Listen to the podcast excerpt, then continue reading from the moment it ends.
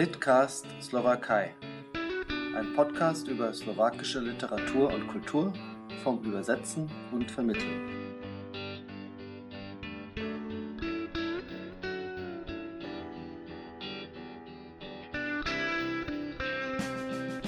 Ahojtje! Ich begrüße Sie an den Empfangsgeräten zum Litcast Slowakei. Mein Name ist Mirko Moritz Kritsch. Für die 18. Ausgabe des Podcasts, das ist die erste im Jahr 2021, bin ich verabredet mit Angela Repka, die ich herzlich in ihrer Heimatstadt Offenbach am Main begrüße. Hallo Mirko. Hallo Angela. Vorab ein paar Worte zur Person. Angela Repka hat in Mainz ein Studium der Germanistik und Slawistik absolviert. Sie hat Russisch und Deutsch unterrichtet, sowohl in Schulen als auch in der Erwachsenenbildung. Sie ist aber auch Autorin und seit Jahrzehnten verdienstvolle Übersetzerin aus dem Slowakischen. Preisgekrönt ist sie übrigens auch. 2000 erhielt sie den slowakischen Übersetzerpreis Hvězdoslavova Cena. 2004 hat sie den Übersetzungspreis bei der Wiesbadener Theaterbiennale Neue Stücke aus Europa bekommen und außerdem ist sie Trägerin der Ehrenplakette der Stadt Liptovský Mikuláš. Auf ihrer Werkliste finden sich klangvolle Namen wie Jan Johannides, Jana Juranjova, Jan Ondruš und die Grand Dame der slowakischen Lyrik Mila Haugova und nicht zuletzt auch die berühmten Ossame Libesce, die Dichtergruppe der einsamen Läufer, also Ivan Strbka, Ivan Laučík und Petar Repka, der Ehemann meiner Gesprächspartnerin. Vom Namen her kenne ich Angela Repka schon aus den Zeiten meines Studiums. Persönlich begegnet sind wir uns dann 2011 auf der Frankfurter Buchmesse bei der Vorstellung der Anthologie Den Spiegel bewegen, den Daniela Humayova und Monika Banaschowa mit dem Passauer Karl Stutz Verlag herausgegeben haben. Und weil wir uns schon so lange kennen, duzen wir uns auch. Liebe Angela, im Rahmen deines Studiums warst du auch ein Jahr in Bratislava. Wie bist du eigentlich darauf gekommen, dich für diese Gegend zu interessieren? Und wie bist du dann auch noch aufs Übersetzen slowakischer Literatur gekommen? Ich nehme mal an, dass da dein Mann an irgendeinem Punkt eine gewisse Rolle gespielt hat. Ja, auf die Gegend, also auf die Slowakei, bin ich schon äh, vor sehr langer Zeit gestoßen durch einen befreundeten Professor aus Padua. Dann hat er mich bekannt gemacht mit jungen Malerinnen und dann war ich 1968 zum ersten Mal in der Slowakei, in Bratislava und bin ganz kurz vor dem Einmarsch der Warschauer Truppen ausgereist. Natürlich hat mich das, was dann alles passiert ist, sehr interessiert. Und ähm, ja, erst ein Jahr später habe ich dann meinen Mann kennengelernt in Italien. Ich habe aber schon Lieder auf Slowakisch singen können und das ist ein sehr guter Start in eine neue Sprache. Mit dem Übersetzen fing es erst an ähm, in 1987.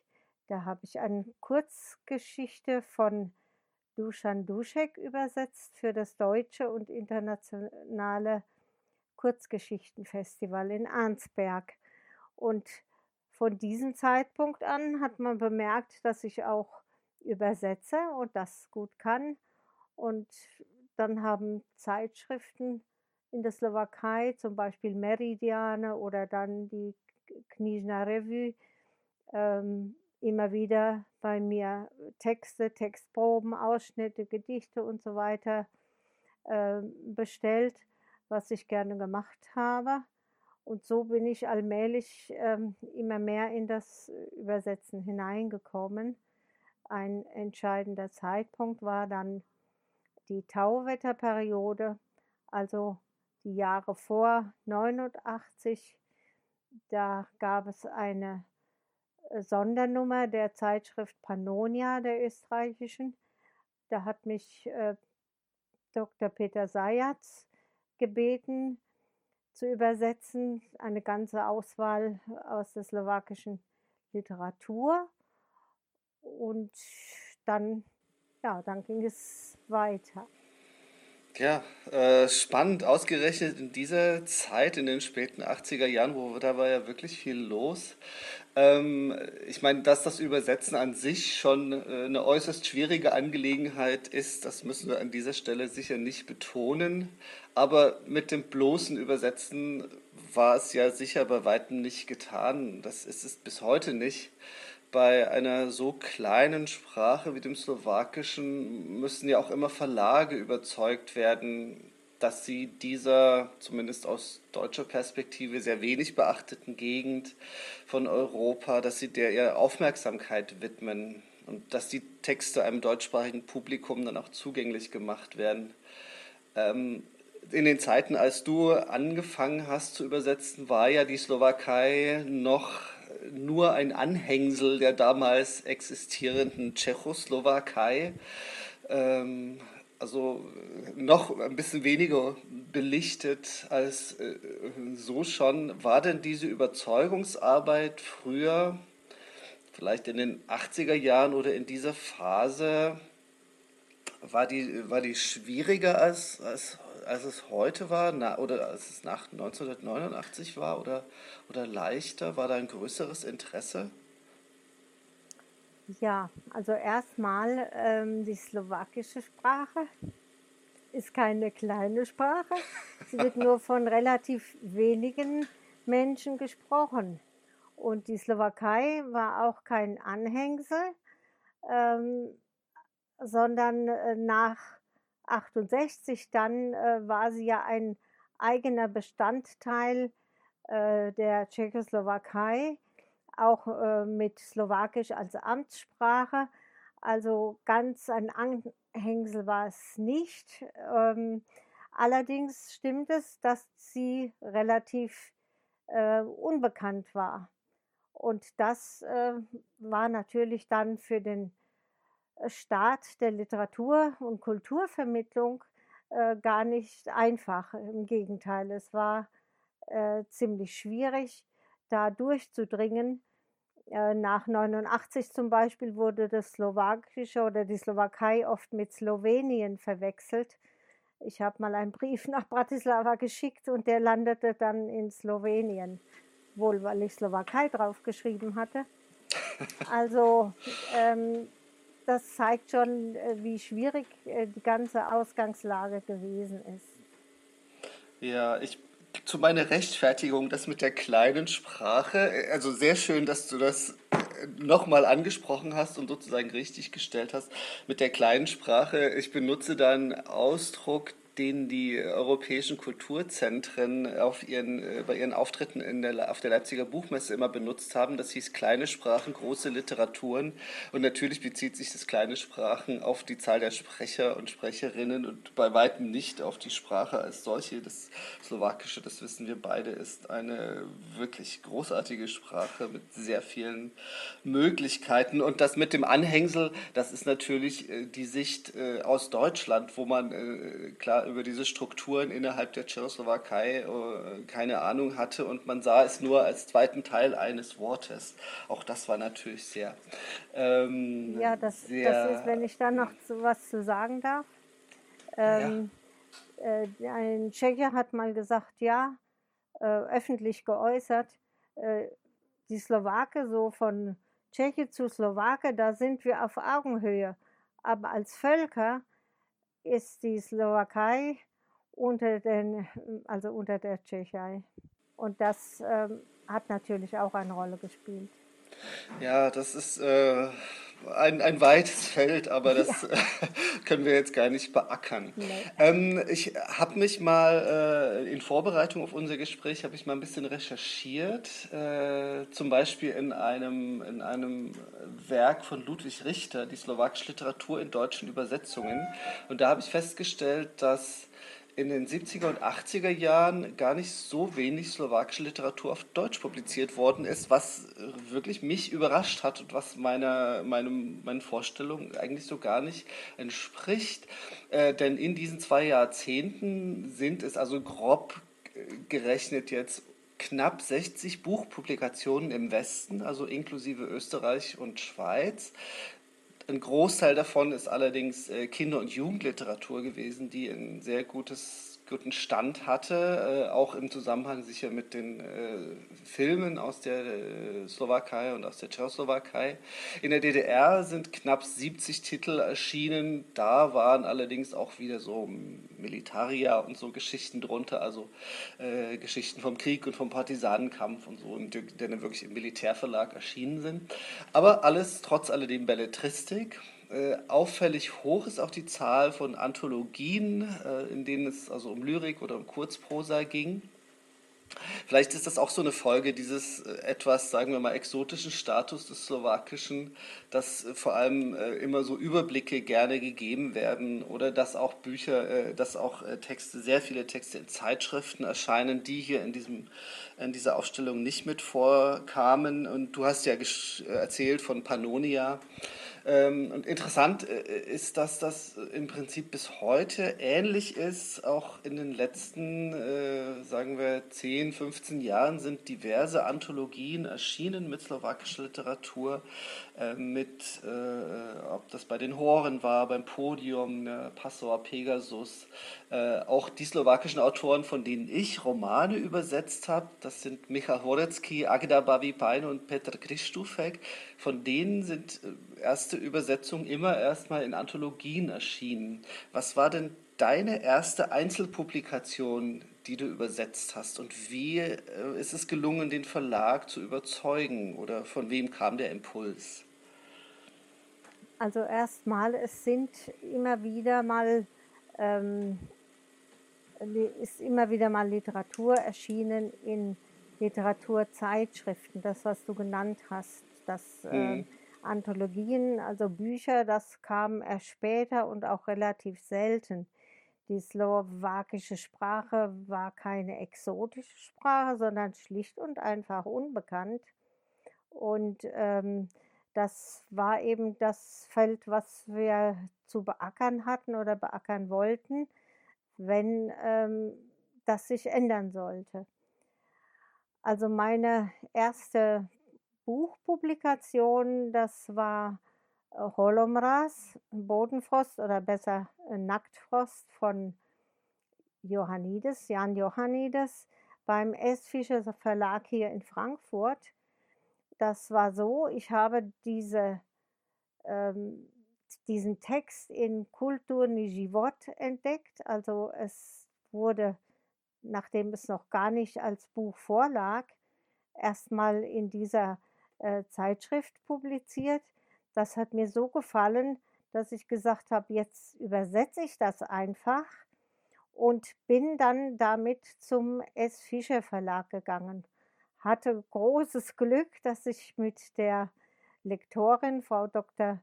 Äh, Köhler, eine wunderbare ähm, Frau entdeckt hat, die interessiert war und die auch sehr ähm, beschlagen war und die dann von diesem Text begeistert war. Sie hat dann gesagt, ja, das ist einer der seltenen Texte, bei denen ich fast überhaupt nichts ähm, ändern musste. Das war für sie sehr überraschend. Und ähm, ja, das war dann auch das beste Buch des Monats in der Zeit. Gab es damals so eine Rubrik. Trotzdem hat sich das Buch nicht gut verkauft und ähm, leider mein ursprünglicher Plan war, dass mit Johannides oder einem äh, exzellenten Autor oder Autorin äh, sozusagen eine Spur gelegt wird ähm, und dann wird mehr übersetzt werden, dass die Literatur einfach dann äh, bekannt und geschätzt wird. Äh, das ist leider, leider nicht ähm, geschehen sonst hätte ich viel mehr übersetzen können. Ähm, es war so, dass man praktisch immer wieder beim Nullpunkt anfangen musste mit jedem neuen Buch. Ja, das kenne ich auch und das kennen wir alle miteinander, die wir immer ja. wieder immer wieder für, das, für die slowakische Literatur in deutscher Sprache uns einsetzen. Allerdings, als wir uns äh, für diesen Podcast verabredet haben, Anfang Dezember, äh, warst du also regelrecht außer Atem vor lauter Arbeit, so kam mir das vor. Du hattest gerade ein Filmdrehbuch äh, absolviert, äh, fast so gut wie fertig. Ähm, äh, du bist also nach wie vor gut beschäftigt, auch mit Übersetzen? Äh, das ist wirklich phasenweise und das war jetzt ähm, sehr viel, äh, grade vor Weihnachten auch ein Gutachten für das Literaturhaus in, äh, Wien war dabei und eine Übersetzung für die Humboldt-Universität. Durch deine Vermittlung, hatte ich noch zu machen, ein paar Tage vor Heiligabend, ähm, und dann noch, ähm, slowakische Volkslieder für einen Kalender, da habe ich mitgearbeitet. Es war sehr, sehr viel, aber es kommt dann eben wieder die Zeit, äh, wo nichts ist, wo also auch die die früheren Verbindungen nicht mehr greifen. Das sind jetzt, äh, das, was ich mache, ei eigentlich alles neue Sachen. Mhm. Ja, interessant. Aber äh, weil du es gerade erwähnt hast, die Übersetzung für die Humboldt-Uni, äh, die war ja für Frau, äh, für Alfred Klims, die hier auch schon Gast war in diesem Podcast. Ähm, und es ging um das Manifest der einsamen Läufer das äh, hat sie mir angeboten und ich habe es dann gleich an dich weitergeleitet, weil ich dachte, das ist so eine komplexe Angelegenheit äh, und du vor allem steckst da viel besser in der Materie drin als ich. Da du dieser Begriff nun schon zum zweiten Mal auftaucht, die Ossameli Beschce, könntest du in wenigen Sätzen etwas dazu sagen, was das war und was es das für ein Manifest war? Ja, die äh, Gruppe hat sich Anfang der 60er Jahre äh, gefunden. Das waren wirklich einzelne einsame Läufer in äh, der jungen Literatur damals. Äh, sie hatten äh, kein literarisches Programm, insofern äh, Gruppe in Anführungszeichen. Das Ganze basierte auf Freundschaft und äh, großer Wertschätzung. Und ähm, ja, diese Manifeste, ähm, das erste ist ja viel wichtiger als das zweite, was ich jetzt übersetzt habe. Äh, das war also die Rückkehr äh, der Engel. Das war also ähm, ja ein Bekenntnis zur Freundschaft, zur Menschlichkeit und dass eben Literatur damit etwas zu tun haben sollte, dass man quasi sein Gedicht leben soll. Das war der ethische hohe Anspruch und damit eben die Ablehnung von allem Schematismus und so weiter, was eben damals vorherrschend war. Äh, die Gruppe wird als legendär bezeichnet und viele haben sie ja auch schon abgeschrieben gehabt nach 89, aber sie existiert immer noch Leider ist Ivan Lautschick äh, 2012 verstorben. Ähm, aber sowohl Ivan Stripka als auch Peter Repka publizieren weiter. Ja, schön. Äh, vor allem, das ist gerade in jener Zeit, in den 60er Jahren, äh, da gab es zwar viele äh, politische Umbrüche, auch so eine Art Tauwetter in der, in der Tschechoslowakei, aber trotz alledem war ja alles sehr, sehr politisch und ideologisch geprägt und gerade eben auch in der Kunst, wo immer bestimmte Vorgaben gemacht wurden, an die man sich halten sollte, das ist natürlich ein interessanter Gedanke. Und vor allem bringt mich das eigentlich auch wieder in die Gegenwart, weil wir ja gerade wieder in so einer sehr politischen Zeit leben, wo sehr viel über Politik, über persönliches persönliche Verantwortung, über, auch über Zwischenmenschlichkeit wieder diskutiert wird. Äh, ich finde das eine sehr spannende Geschichte. Äh, glaubst du, das kann uns heute noch was sagen, diese, diese ollen Kamellen, wie vielleicht manche sagen, von Anfang der 60er? Kann man damit heute noch was anfangen, glaubst du? Ja, also das ähm, kann vielen was sagen. Zum Beispiel werden die einsamen Läufer ähm, wurden schon oder werden noch als Gesamtwerk herausgegeben, weil sie ja für viele nicht mehr greifbar sind, außer in Bibliotheken, also gesammelte Werke. Und sie werden auch im Unterricht äh, tauchen sie auf. Und äh, ja, das letzte, bisher letzte Buch, was mein Mann publiziert hat, äh, bei dem Verleger äh, Peter Milczak, ähm, Modri Peter, heißt äh, Spev. Und das sind ganz äh, neue, aktuelle Gedichte. Ähm, ich kann ja gleich dazu sagen, mein Mann hatte vor ein paar Tagen Geburtstag und ich habe ihm diese Spev ja, ins Deutsche übersetzt. Tolles Geschenk. Das war, das, ja, das die Geschäfte hm. waren zu, man konnte nicht so viel kaufen. Und dann habe ich gesagt, was selbst gebasteltes. Und äh, ja, das sind schon sehr interessante und spannende Gedichte, die auch etwas zu sagen haben äh, zu unserer Problematik heute. Äh, es gibt dort sogar äh, Verszeilen, äh, die ja irgendwie die, die Pandemie, das Eingesperrtsein in den Häusern vorwegnehmen. Das war sehr überraschend. Als er es geschrieben hat, stand sowas ja noch gar nicht an und war undenkbar. Ja. Und, und so las, lässt sich vieles äh, finden und ähm, erspüren mit Hilfe dieser Gedichte. Sie sind so Leitern in die Tiefe oder auch ja ins Freie, ins mhm. Unendliche kann man sagen. Sehr schön. Gerade jetzt in dieser Zeit, Winter eingesperrt, hm, ist das vielleicht gut. Mal sehen, hoffentlich kriegen wir diese deutschen Übersetzungen auch mal in irgendeiner vielleicht anstehenden Anthologie äh, zu sehen. Liebe Angela, die Zeit ist schon um. Äh, ich bedanke mich ganz herzlich bei dir, dass du dir heute Zeit für diesen Podcast genommen hast. Ich wünsche dir alles Gute und natürlich ausreichend Zeit und Muße für gute Bücher. Vielen Dank.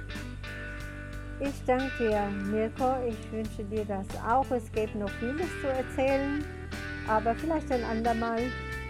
Genau. Alles Hab Gute. Dank. Und bei allen an den Empfangsgeräten bedanke ich mich für die Aufmerksamkeit.